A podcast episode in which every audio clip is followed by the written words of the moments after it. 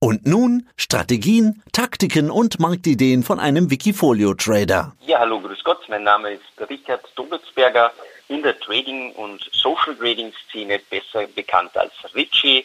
Ich bin eben unter anderem Wikifolio-Trader und freue mich heute hier ein wenig über meine Wikifolios und vielleicht über das Trading sprechen zu dürfen. Ja, dann schauen wir mal, wo wir überall rauskommen. Erst im August hattest du ein Interview mit meinem Kollegen Sebastian und da hattest du das beste Wikifolio seit Auflage, Richies Fantech US mit 710% plus, also mit Tech- und Pharma-Werten. Auch aus beruflichen Gründen ist das ja so ein bisschen dein Spezialgebiet. Du hast ja nicht nur ein Wikifolio, du hast ja gleich acht Stück. Das ist ja unglaublich. Ich habe hab nur gestaunt. Also US Fantech 733% plus, Umbrella 600 60% gerundet, No Limits 1000% und 93 obendrauf, US Future plus 922. Dann hast du noch Transcelerate Cavans oder Cavans, Deutsch oder Englisch ausgesprochen und World of Mining. Ist ja unglaublich, ich habe nur gestaunt. Mit so einer Performance und das Stärkste ist ja mittlerweile No Limits und da bist du auch wieder ganz oben bei den allen Wikifolios. Was ist jetzt eigentlich der Unterschied zwischen No Limits? Also as Future, dein Plan war ja, wie es offiziell heißt, die zukünftigen überdurchschnittlichen Träge generieren mit Aktien.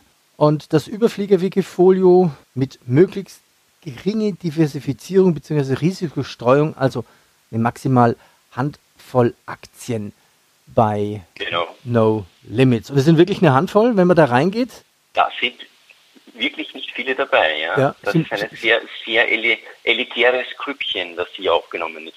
Lässt sich sowas planen oder war das verdammt nochmal Riesenzufall? Ich öffne mal das Portfolio, da ist Moderne drin, Beyond Meat, noch zwei andere, die ich gar nicht kenne. Können wir über alle sprechen?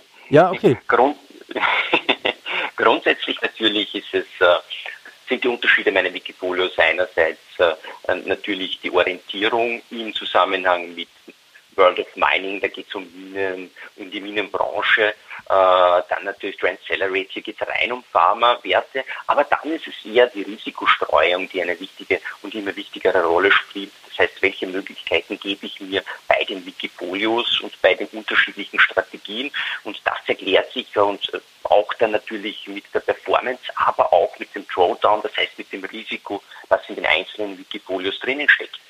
Äh, weil du eben No Limits ansprichst, äh, als spezielles Wikifolio, das No Limits soll einfach nur wirklich, äh, wie schon der Name sagt, keine Limits darstellen. Da kann ich überall rein investieren, aber eben in eine ganz kleine Gruppe, maximal vier Aktien. Also genau das, was ich eigentlich als langfristiger Investor äh, in meinem Portfolio nicht machen würde, im gesamten Depot nicht machen würde. Hier wird wirklich auf ganz wenige Pferde gesetzt und jene eben, die mir gerade aktuell am meisten Spaß machen, wenn du so willst. Ja, gehen wir sie doch mal durch. Was macht denn dir am meisten Spaß? Also Moderna ist drin, Beyond Meat. Ich glaube, es sind Aktien, die Medienpräsenz haben. Dann sind noch zwei andere drin, wo ich sagen muss, ja, äh, ich musste erstmal nachschauen. Man kennt sie nicht wirklich. Es sind zwei US-Werte. Planet Trio, ich weiß gar nicht, ob ich es richtig ausspreche, und Livogongo Health Corporation. Ja, genau. Was machen die denn? Also Palantir uh, Technologies ist ein Unternehmen, das ja von Peter Thiel gegründet worden ist. Der ist ja wahrscheinlich ein Begriff und Alex Karp, ein Unternehmen, das sich eigentlich im Speziell in der Datengenerierung, in der Datenbranche äh, oder mit der Datenbranche auseinandersetzt und bekannt worden ist, ja, weil äh, es sich auf die Fahnen geheftet hat, äh, den äh, Osama Bin Laden gefunden zu haben, arbeitet hier eben insbesondere auch mit äh, mit äh, Unternehmen wie dem oder wie, mit Behörden wie dem CIA, FBI zusammen. Äh, aber was mir hier bei Palantir besonders gefällt, ist einerseits der Name kommt ja äh, von Herr der Ringe. Die Palantiere waren ja die Steine der Weisheit, die das gesehen haben, das ganze Königreich gesehen haben.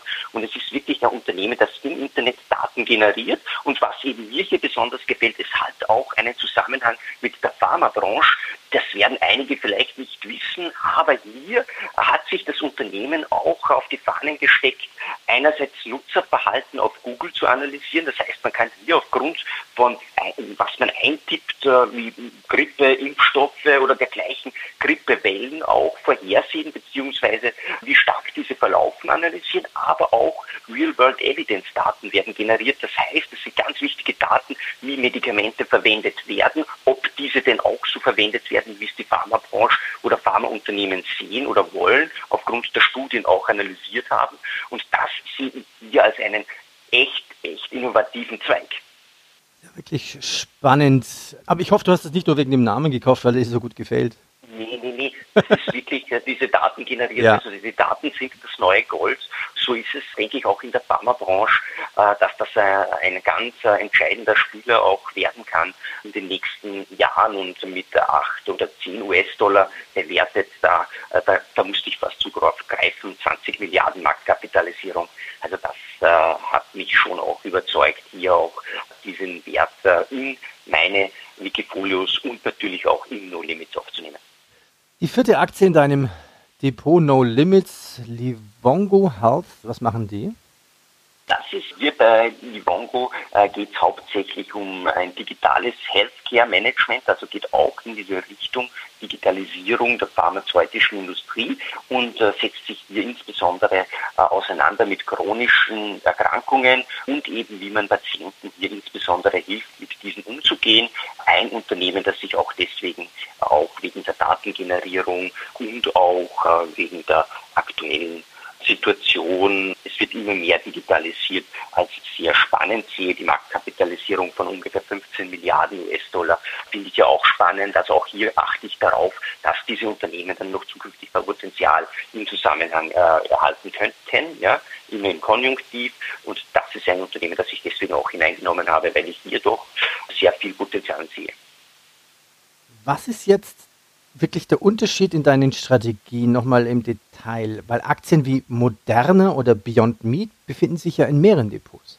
Genau. Grundsätzlich bei No Limits, das ist wirklich das Konzentrat sozusagen, das sind jene Werte oder sollen jene Werte sein, die ich am, am, am potentesten finde in der zukünftigen Entwicklung. Das heißt aber nicht, dass es nur dort enthalten ist, sondern je nach äh, Risikostreuung ist es eben auch, sind die Werte auch durchaus bei Umbrella drinnen. Da ist dann, da sind maximal zwölf unterschiedliche Aktien enthalten. Aktuell sind es äh, neun. Und bei FuTech US, das ist dann die Future Technology USA. Und da ist dann diese, da sind mehrere Aktien bis zu äh, jetzt 22, 33, 23 unterschiedliche Werte drinnen. Und hier ist natürlich die Risikostreuung dann ein ganz entscheidender Faktor und auch natürlich, wie, inwiefern der prozentuelle Anteil der unterschiedlichen Werte in diesen Portfolios ist. Wann würdest du einen Wert ersetzen? Ich glaube, bei Umbrella ist es wahrscheinlich was anderes als in No Limits. Uh, no Limits ist hier viel kurzfristiger gedacht auch. Da spielen für mich auch äh, die Chartanalyse eine wichtige Rolle. Ich verwende hier natürlich auch unterschiedliche Tools für meine privaten Depots, für meine Trading-Depots. Ich trade ja auch CFDs und äh, jene, die mir äh, auf sotravo.com, also auf meinem Blog folgen, die wissen und sehen ja das dann auch immer, wie ich da hineinspiele. Bei No Limits ist es, wie gesagt, eher eine kurzfristige Herangehensweise. Umbrella, QTech US, ah, da spielt das Chartbild jetzt so eine große Rolle. Da ist es dann wirklich dann immer mehr auch der Investmentgedanke. Und das ist, glaube ich, auch der große Unterschied von No Limits zu den anderen Wikifolios, die eher längerfristig zu denken sind. Wie viele Aktien hast du im Depot, die man medizinisch mit Corona in Verbindung setzen würde? Also muss jetzt nicht unbedingt ein reiner Impfstoffhersteller sein. Nee, ich glaube, weil Impfstoffhersteller, das ist modern angesprochen, und Biotech, die drinnen sind. Für mich spannend direkt ist ja auch äh, Regeneron, also äh, jenes Unternehmen, das ja Donald Trump jetzt äh, als äh, First Versuchskaninchen, so wie ich es auf meinem Blog bezeichnet habe, ja hochpreist. Er hat diesen äh, Antikörpercocktail erhalten von Regeneron und äh, da sehe ich hier direkt auch noch einmal ein schönes Potenzial, ist auch im Wikifolio Umbrella zum Beispiel aktuell mit 14 Prozent äh, bewertet bzw. involviert.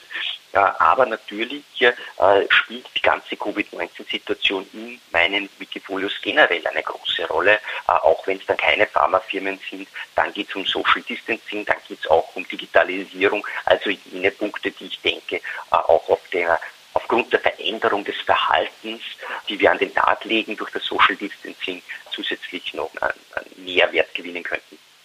Was sind denn für dich typische Social Distancing Aktien? Also so typische Social Distancing Aktie für mich wäre zum Beispiel PayPal, ja, äh, ein Unternehmen, das sich eben mit digitaler Zahlungs, mit einem digitalen Zahlungsverkehr auseinandersetzt. Also man muss nicht mehr zur Bank gehen, man braucht kein, keine Scheine mehr in die Hände nehmen, man muss es nicht mehr übergeben. Das wäre zum Beispiel so ein Punkt, der mit Social Distancing eine große Rolle spielt. Aber vielleicht auch äh, in, in Zukunft ein bisschen mehr Beyond Meat. Die Idee von diesem Wert, der jetzt mit 11,5 Prozent zum Beispiel in Annuella gewertet ist, ist ja der, dass hier auch eine Plattform Plattform eröffnet worden ist, eine Reach, eine Veggie-Plattform, wo man in den USA schon ganz fleißig die Beyond Meat Burger bestellen kann. Also äh, das sind so typische Beispiele mit Social Distancing, die ich hier eben auch äh, in diesen Gedankenspielen der Wikifolios und sind ja auch natürlich äh, ein bisschen auch philosophische Gedankenspiele, äh, in die man da investiert, äh, mit aufnehme. Äh, Nochmal schnell zurück zum Impfstoff was könnte passieren, wenn? Also was ist, wenn ein Impfstoff kommt? Ist das so wie the winner takes it all? Also die Aktie, die als erste den Impfstoff hat, wird gewinnen, alle anderen werden einbrechen? Das glaube ich gar nicht, dass es so der Fall sein wird, weil ja dass die Kapazitäten der Impfstoffentwickler gar nicht da sind. Das heißt, auch wenn jetzt BioNTech das jetzt gerade ja führt ein wenig vor Moderna im Rennen äh, um den Impfstoff äh, als erster auf den Markt kommen würde oder jetzt dann zugelassen wird rasch, äh, muss das das gar nicht heißen, weil die die, die Zeitspanne, wo die weiteren Impfstoffentwickler nachkommen, sehr eine knappe ist und dann kommt es einfach auch auf die Verteilungsmöglichkeiten an, auf den äh, Distributionsweg und hier äh, benötigt man dann doch äh, mehrere Impfstoffentwickler, vielleicht auch mehrere unterschiedliche Impfstoffe, weil auch hier natürlich äh, sich Unterschiede in den Impfstoffen selbst befinden können. Äh, Verträglichkeiten, aber auch Wirksamkeiten und Wirkungsweisen. Und da sehe ich doch, dass mehrere Unternehmen profitieren werden. Wichtig ist natürlich, dass man auf den Markt kommt und das ist das A und O. Schauen wir noch mal bei dir ins Depot mit deinem Regenschirm. Du hast jetzt 1, 2, 3, 4, 5, 6, 7, 8, 9 Aktien drin. Das sieht jetzt auch nicht sehr diversifiziert aus. Also du fährst auch ein relativ großes Risiko. Was würde passieren, wenn die Nasdaq einbrechen würde? Und damit verknüpfe ich eine zweite Frage. Noch drei Wochen bis zur S-Wahl. Könnte die Wahl so ein bisschen ein Scheideweg für die Börsen sein? Jein, für eine Volatilität, glaube ich, ist gesorgt, ist wohlgesorgt.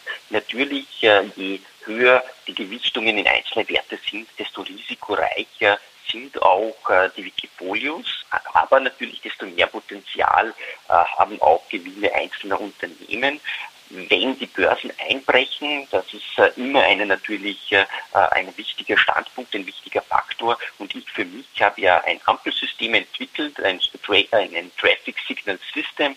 Äh, ich arbeite ganz konsequent immer mit einem Stop-Loss. Das heißt natürlich, dass hier dann auch Unternehmen äh, aufgrund von äh, Kursentwicklungen, negativen Kursentwicklungen dann abgeschlossen werden, mit natürlich dem Risiko äh, auch Verluste zu generieren. Aber so ist das an der Börse. Es geht nicht nur immer hoch, sondern auch mal runter. Dann erhöhen sich die Cash-Positionen. In der Folge, je nachdem, werden dann auch neue Unternehmen hochgenommen, werden Goldwerte, Gewinnenwerte vielleicht auch im Zusammenhang aufgenommen. Das liegt dann natürlich immer in der Hand oder in den, den Entscheidungen, die sich auf Folge dieses Crashes dann oder eines möglichen Börsenrückgangs äh, etablieren können. Was ist denn die beste Aktie mit deiner besten Performance über alle deine Depots hinweg?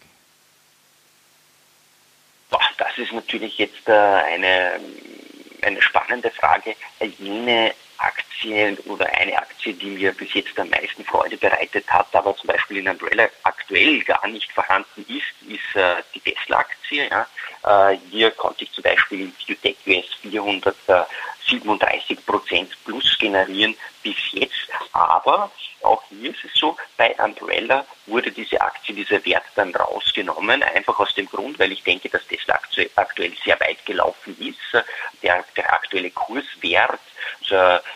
Marktkapitalisierung ist ja schon sagenhaft. Also das ist äh, schon in einer anderen Galaxie. Und äh, wenn es hier zu einem Börsenrücksetzer kommen würde, dann könnte ich mir natürlich vorstellen, diesen Wert, also da auch wieder neu aufzunehmen. Aber aktuell eben sehr hoch bewertet. Trotzdem das Unternehmen, das mir in den letzten Jahren eigentlich am meisten Freude gemacht hat äh, als Aktienhändler, als Trader und auch ganz klar im privaten Bereich.